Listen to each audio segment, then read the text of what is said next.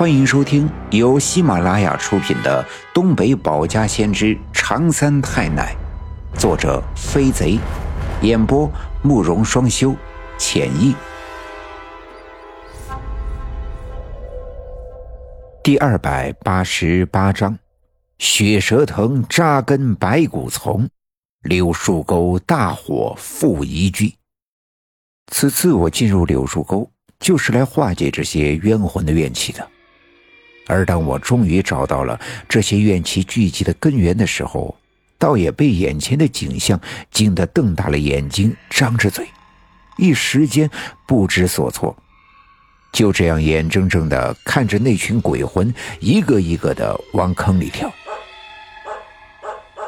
突然传来两声狗叫的声音，这一下子将我惊醒，连忙四下里张望，但我目光所及的地方。并没有找到任何一条狗，我这才想起来，眼前最要紧的是要栽种血蛇藤。我蹲下身子，把手里的饮水桶稳稳当当的放在地上，右手从腰间拿出我爸爸的那把匕首，那匕首磨得锋利，刀刃上闪着白光。我把匕首叼在嘴里，左手玩起右手腕的袖子。手腕上鼓起了一条卷曲的红色印记，在我的手腕的皮肤下面来回的扭动。我用左手拿着匕首，刀刃放在手腕上，轻轻的一划，一道红光从我的手腕的刀口迸现出来，直挺挺的向上升起。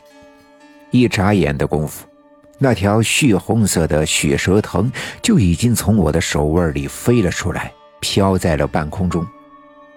与此同时，这道红光惊动了深沟对面的那些鬼魂，他们纷纷的抬起头，望着在空中盘旋的血蛇藤，目光仍旧空洞呆滞。突然，坑里传来一阵稀里哗啦的声音，那些散落在坑里的白骨突然动了起来，一具具残缺不全的骷髅慢慢的站起。有的少了胳膊，有的没了一条腿，有的只有半个脑袋。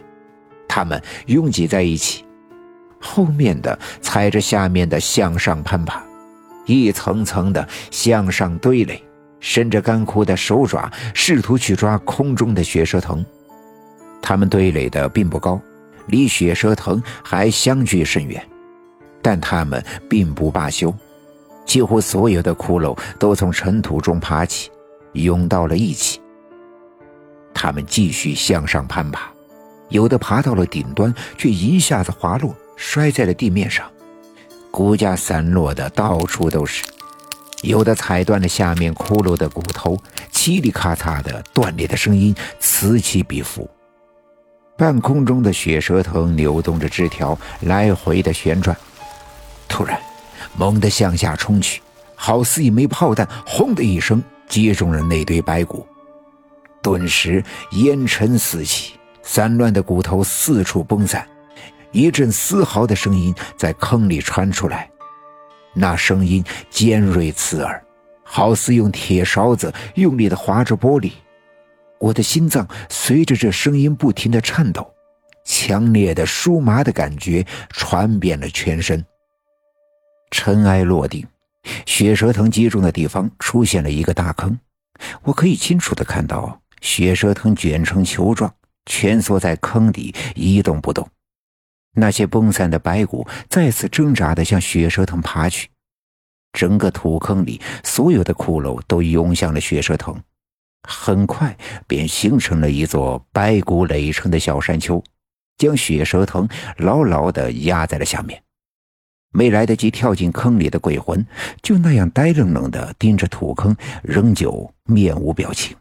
此时，整个柳树沟仿佛凝固，没有一丁点的声音，没有一丁点的动静。我的手腕上的刀口里流出了一滴鲜血，滴落在地上的那个饮水桶里。这滴答的声音，在这寂静的柳树沟显得格外的清脆悦耳。血从我的刀口里一滴一滴的流出，又一滴一滴的滴落进饮水桶里。饮水桶里飘出一缕粉红色的烟雾，那烟雾十分的轻薄，淡淡的，在水桶上方盘旋。我把匕首插在脚下的泥土里，双手捧起这个饮水桶。整个一寸长的饮水桶装了刘家镇一百家的一百桶井水，但之前我却从来没觉得它的重量有什么变化。而此刻，却觉得十分的沉重。八岁的我勉强的将它捧起，艰难的站起身，踉跄的往前走了几步，来到这土坑的边山。水桶口向下倾斜，哗的一声，一股清凉的透明的水向土坑里奔涌而去。别看这水桶并不大，但水流却汹涌湍急，好似山洪爆发。